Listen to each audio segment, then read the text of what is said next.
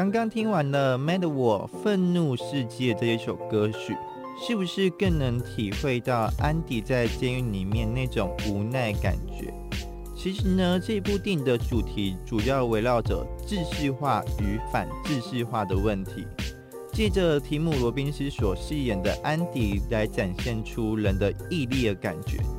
反制式化呢，提供了一个非常好的佐证哦，因为在监狱里面，想当然而知，大家都是要乖乖服从规定的。不过有时候跳脱的规定也不是一件坏处哦，像是安迪就祈求典狱长说，可不可以去外面借一些书让我们来观看呢？毕竟在监狱里面真的是太无聊了，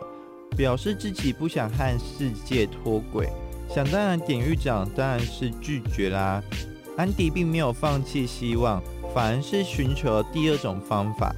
也就是在每个月的时候呢，都写了一封信寄到图书馆。那信中的内容大多是请求图书馆说有没有不要的书可以捐给监狱，让我们来观看呢？这样子不断的写信去烦图书馆人员，图书馆人员终于被他打动心里。在他终于写了超过了整整几年的时间呢，才把书送到监狱里面。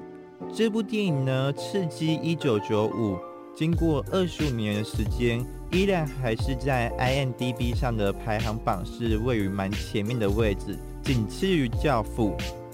在台湾上映的二十五周年纪念重映版本呢？这个消息一公布出来，就调出了不少铁粉丝说这是此生一定要看的电影，没有之一，而且至少看过一百次，连台词都会背的那种疯狂状况。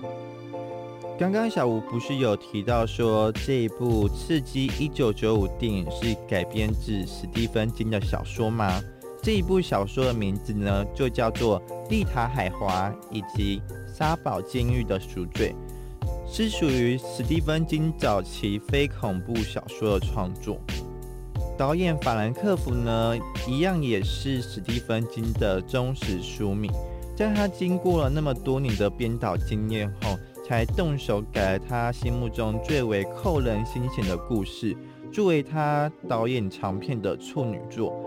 导演很厉害的地方呢，就是他非常忠于原作。以及适度的改编平衡，成功将史蒂芬金耐人寻味那种很细腻的文字的感觉，转换成撼动人心的影像哦，这是非常厉害的事情。连史蒂芬金都承认说，《刺激一九九五》这部电影的成就远超过他的预期，也是他小说改编的电影当中他个人最喜欢的一部作品。法兰克福呢，延续了小说那种叙事风格，以旁白展现出那种第一人称说故事的魅力，而且找来的说故事的声音呢，是被网友誉为最性感的嗓音之一的摩根·费里曼来扮演叙事者瑞德这一个角色。